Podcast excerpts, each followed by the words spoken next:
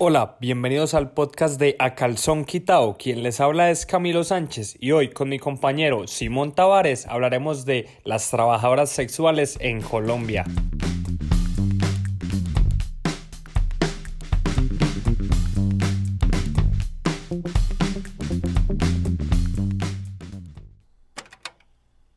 A las 3 de la tarde se hacen las últimas entregas. La primera parada es una casa de prostitución clandestina cerca de Moravia. Allí se rehusan a abrir la puerta. Uno de los policías descarga unos botellones de agua del camión. Se acerca a la ventana, una mujer los hace pasar.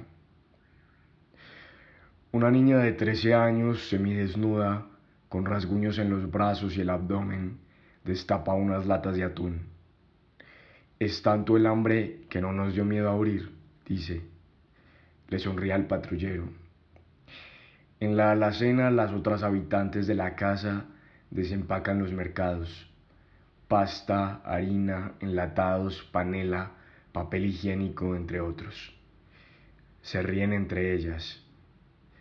Rompen las medidas de distanciamiento para abrazar a los voluntarios.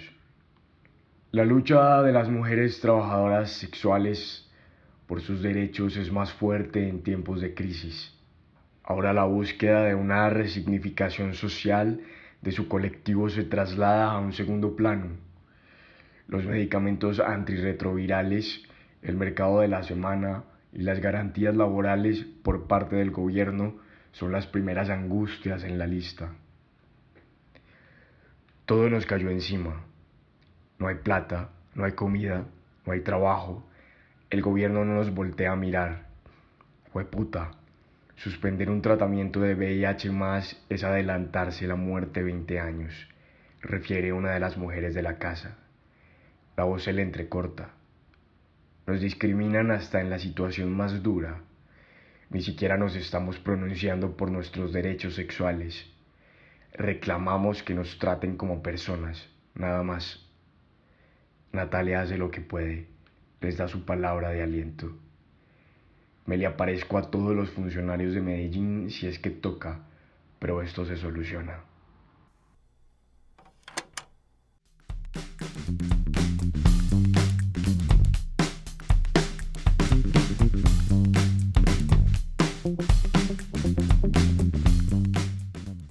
Pero ¿quiénes somos y qué buscamos?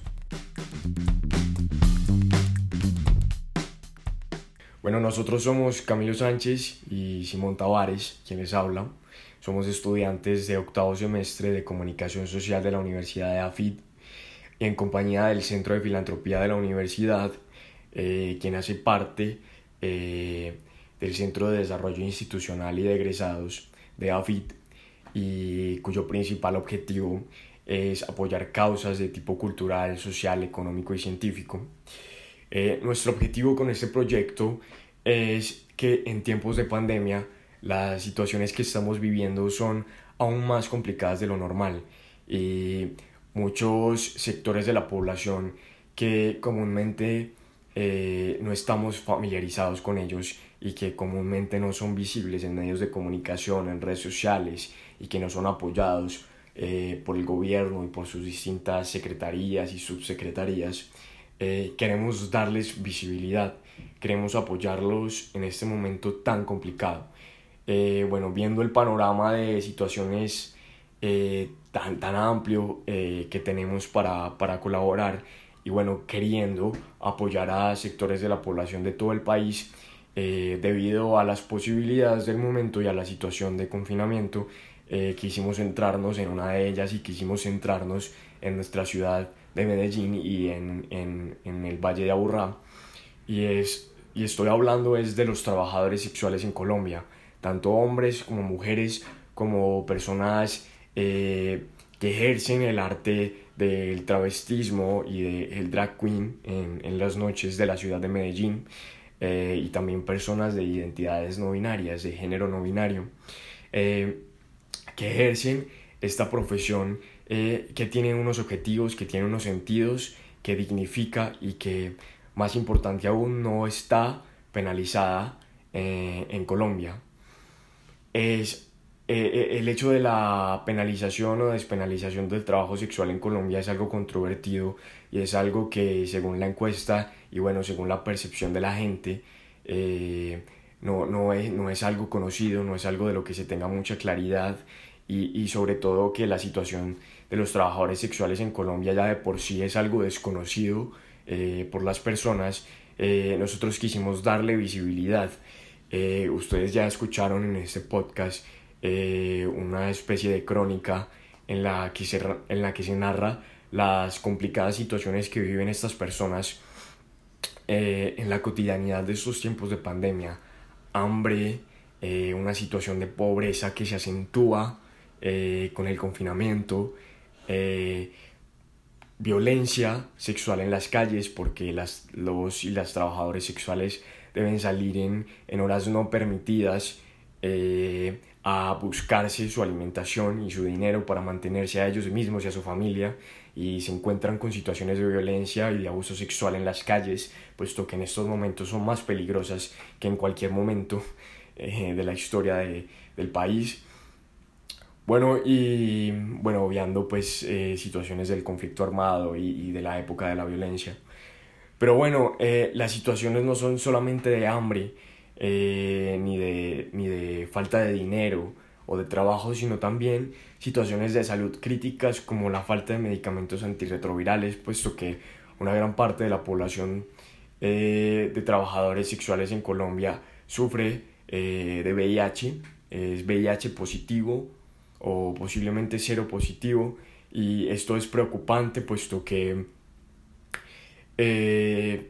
los medicamentos antirretrovirales ya no están disponibles por falta de dinero o por falta de apoyo de algunas EPS o de algunas instituciones eh, prestadoras de servicios de salud del país, eh, quienes han desistido eh, por problemas económicos y también por asuntos de corrupción que más adelante daremos noticias e información más exacta acerca de esto y bueno las personas se están enfermando los índices eh, de estado de salud crítico en los trabajadores sexuales en Colombia está aumentando. Quisimos entonces escoger estas tres problemáticas, el hambre, eh, el hambre y, la, y la, falta eh, bueno, de dinero para las necesidades básicas, la visibilidad de la situación como tal de los trabajadores sexuales en Colombia y los medicamentos y la atención en salud como nuestro proyecto base. Y sabemos que en compañía del Centro de Filantropía, quienes nos han brindado, han brindado todo su apoyo y quienes están muy eh, de la mano con nuestros objetivos, con el objetivo de este proyecto, eh, sabemos que podemos darle visibilidad eh, a través de esta campaña, que será, bueno, finalmente a través de apoyo económico, de apoyo jurídico y de atención psicosocial y en salud.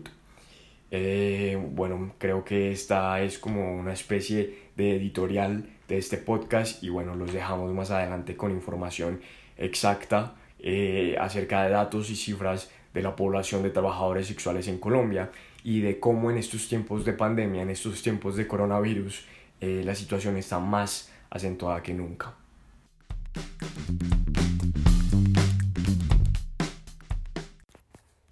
Hombre, ¿por qué a calzón quitado? porque en Colombia, por lejos, seguimos siendo conservadores en su mayoría, aunque nos cueste creerlo y aunque las nuevas generaciones estemos ayudando a romper estigmas sexuales, eh, esos no han sido erradicados. Por eso podría decirse que hablar de las trabajadoras sexuales en Colombia es una cosa de locos. Y sí, es de locos porque nadie se atreve a hacerlo, y no todos los que se atreven lo hacen con argumentos. Es más, Siendo sinceros, es uno de los temas con más desinformación en el país. Ahorita van a ver por qué. Palabras más, palabras menos. Poco se sabe, poco se entiende y poco se trata. Las cifras son bien escasas, casi inexistentes. Pero en el 2018 se habló de que solamente en Bogotá había más de 2.500 mujeres en condición de prostitución. Un montón. Y eso que hay Únicamente se cuentan las prostitutas de Bogotá, pero ¿y las webcamers y las prostitutas del resto del país dónde están? Que si es importante, pues claro que es importante, Primero porque como cualquier trabajador trabajadora merecen condiciones igualitarias.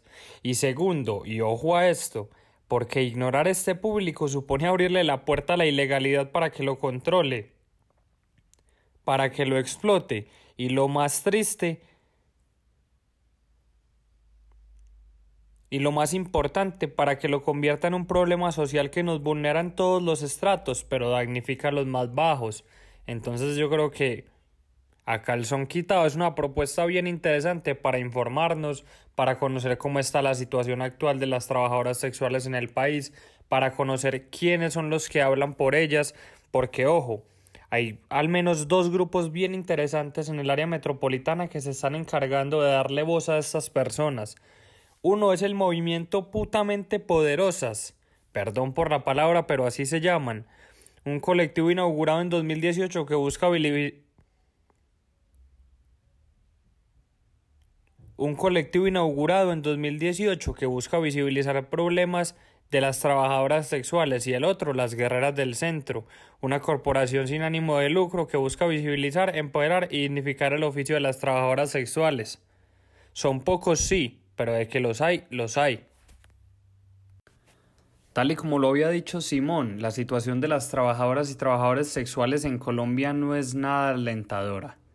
Si en tiempos normales aún hay problemas por la falta de interés del gobierno en ellos, imagínenselo en tiempos del coronavirus. ¿Creen que ha cambiado la situación? Absolutamente no. El espectador publicó el 23 de abril de este año que los trabajadores y trabajadoras sexuales están en quiebra y sin poder trabajar. ¿Por qué? Porque es obvio que desde el 25 de marzo, que se estableció la cuarentena obligatoria, ninguna de ellas ha podido aumentar sus ingresos, pero los gastos siguen llegando. En palabras de Fidelia Suárez, fundadora y presidenta del Sindicato de Trabajadoras Sexuales de Colombia, Citrasexco, el gobierno está predicando pero no aplicando hablan de entregas de los subsidios y no ha llegado nada, hablan de mercados para ciertas localidades y no ha habido nada, lo que manifiesta que realmente es una situación que tiene un trasfondo mucho más allá de las noticias y de palabras, que de por sí son pocas.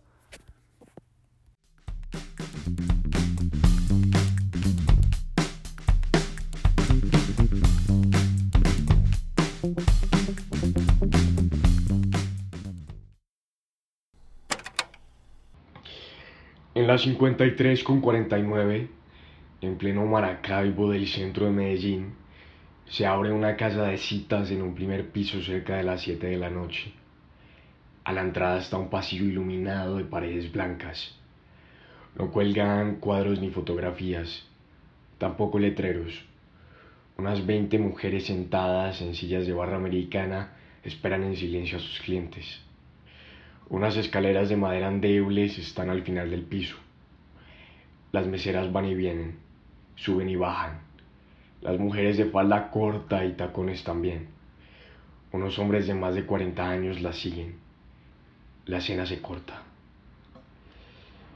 Las casas de trabajo sexual abundan en Medellín.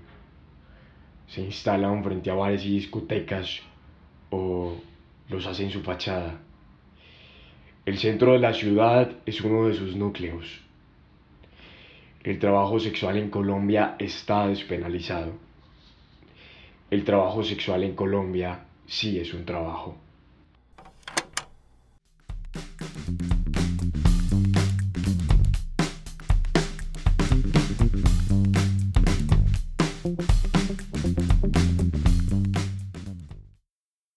Yo por un hijo fui capaz de prostituirme lo sigo haciendo y por mi hijo haría lo que me tocara, cualquier cosa. El Centro de Filantropía, en compañía de los estudiantes de Comunicación Social de la Universidad de AFID, realizaron a 75 personas una encuesta sobre la situación de los trabajadores sexuales en Colombia en razón de la crisis por el COVID-19. Su objetivo fue conocer su percepción sobre la acentuada situación de vulnerabilidad de la población de trabajadores sexuales en Colombia como consecuencia de la crisis sanitaria mundial desatada por el coronavirus. En la pasada encuesta realizada a 75 personas, Las variables demográficas arrojaron los siguientes resultados. El 76% de la población correspondía a un rango de edad entre los 18 y los 25 años, eh, mayoritariamente de el género masculino, de un nivel de escolaridad de enseñanza universitaria y una ocupación de población mayoritariamente estudiante y un estrato socioeconómico de vivienda eh, en su mayor parte de estrato 5. Las ciudades y municipios de residencia más relevantes de la encuesta fueron Medellín, Envigado, Marinilla y Río Negro.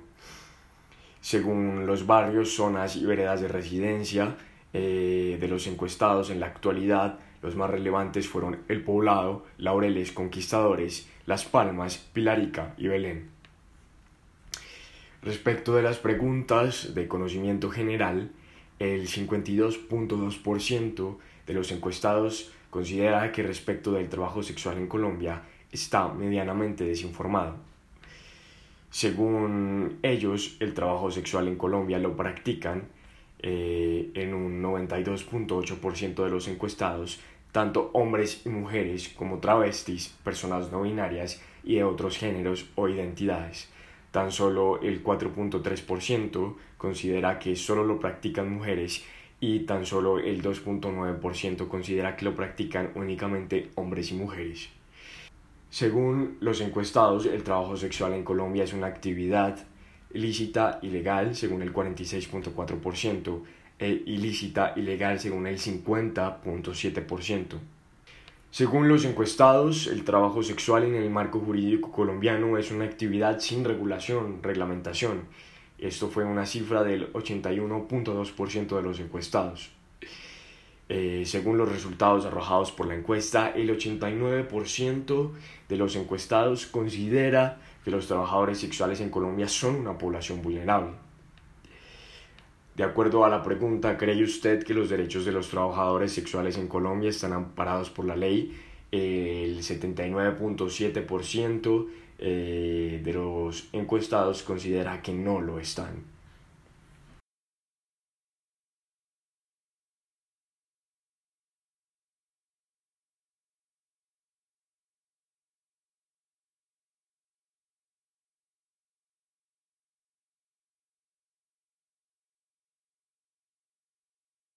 Según las situaciones de vulneración de derechos a los que se enfrentan usualmente los trabajadores sexuales, los encuestados consideran que la más usual es la discriminación, la trata de seres humanos, la explotación laboral la violencia física y acoso. Según su percepción de la realidad eh, y respondiendo a la pregunta, ¿tiene usted conocimiento de la situación de los trabajadores sexuales en Colombia en el contexto de la medida de aislamiento obligatorio impuesta por el gobierno, el 85.5% considera que no está en conocimiento de la situación. Según a la pregunta la información referente a la situación actual de los trabajadores sexuales en Colombia, usted la ha recibido de medios de comunicación, redes sociales, amigos, experiencia propia o autoeducación, eh, el 42.2% eh, considera que la ha recibido de redes sociales.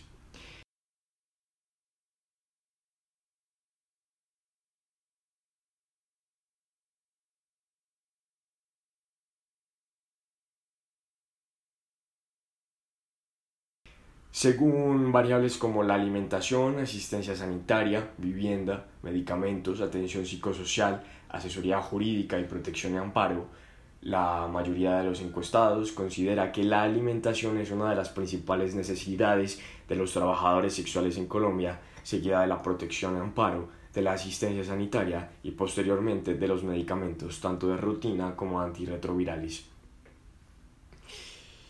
Finalmente, eh, según su aprobación o desaprobación a la gestión del gobierno en relación con la situación de vulnerabilidad de los trabajadores sexuales en Colombia, Actualmente el 54.7% no sabe, no responde, tan solo el 12% aprueba la gestión. En la sección de intención y participación, eh, respecto al enunciado, si se iniciara una campaña con la intención de dar solución a las principales necesidades de los trabajadores sexuales en Colombia en la actualidad, los encuestados eh, participarían, no participarían, no saben, no responde, quizás participarían. Las respuestas fueron que el 40% participaría, el 33.3% no sabe, no responde y tan solo un 16% no participaría. Respecto a las estrategias más eficaces, viables y confiables para llevar a cabo la campaña referida en la pregunta anterior, el 53 según las estrategias, según la percepción de los encuestados respecto de las estrategias más eficaces, viables y confiables para llevar a cabo la campaña referida en la pregunta anterior, el 76.8% de los encuestados considera que la atención en salud y asesoría psicosocial es la estrategia más eficaz para llevar a cabo la campaña, seguida, de, seguida del 60.9% que considera que la visibilidad en medios de comunicación y redes sociales sería la estrategia más viable. Tan solo un 26.1% considera que las donaciones en dinero y eh, el 13% una petición a través de recolecta de firmas. Las campañas, fundaciones y voluntariados en favor de la misma causa descritas eh, en el espacio por los encuestados, los 75 encuestados, fueron Adasa, las guerreras del centro, putamente poderosas, la red comunitaria trans. Las sugerencias, eh, bienvenidas.